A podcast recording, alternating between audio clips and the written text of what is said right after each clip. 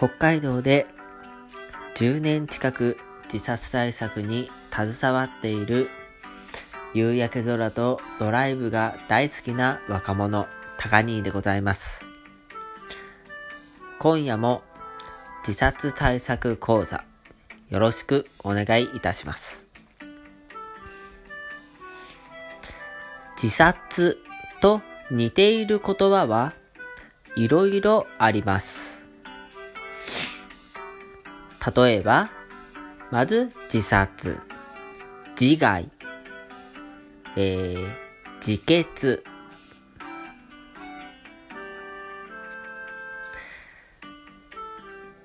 今回は自決をピックアップしてみます。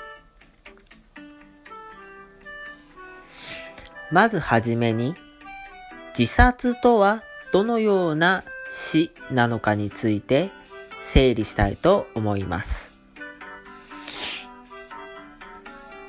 自殺は社会的要因がいくつも重なり合い、追い込まれていった末の死であり、社会によって居場所がなくなったことによる死とも言われています。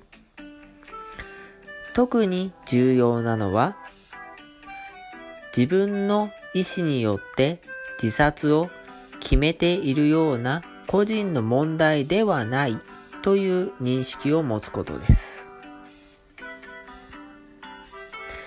では、自決はというと、行動は同じにも見えます。自らの手で自らを殺して死に至るというものですね。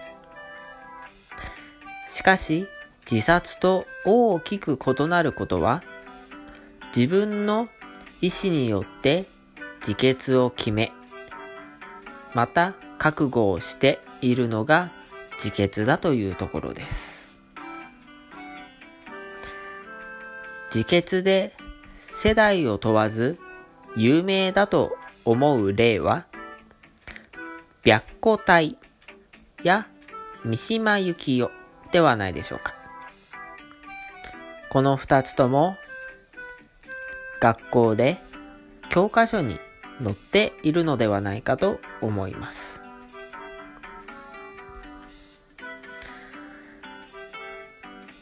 この二つに関しても自決なのですが同じケースではありません。白虎隊の自決は敵軍に囚われて惨めに殺されるくらいなら、潔く自らの手によって腹をくくろうという意志や覚悟によるものです。三島由紀夫は自分たちの思想あるいは願い事、欲求を実現させるために、文字通り命を懸けて相手や社会に訴えるという死に方です。自決という行動によって命を懸けて相手に願いを要求する、訴える。というものは映画日本の一番長い日。のリメイク版ではない方、白黒映画の方。でも描かれています。自分で死ぬという行動だけを見れば、自決も自殺も同じようだとは思いますが、表面的にしか捉えていないと言えます。そこに至る、その行動に至る背景が自決と自殺は全く異なるのです。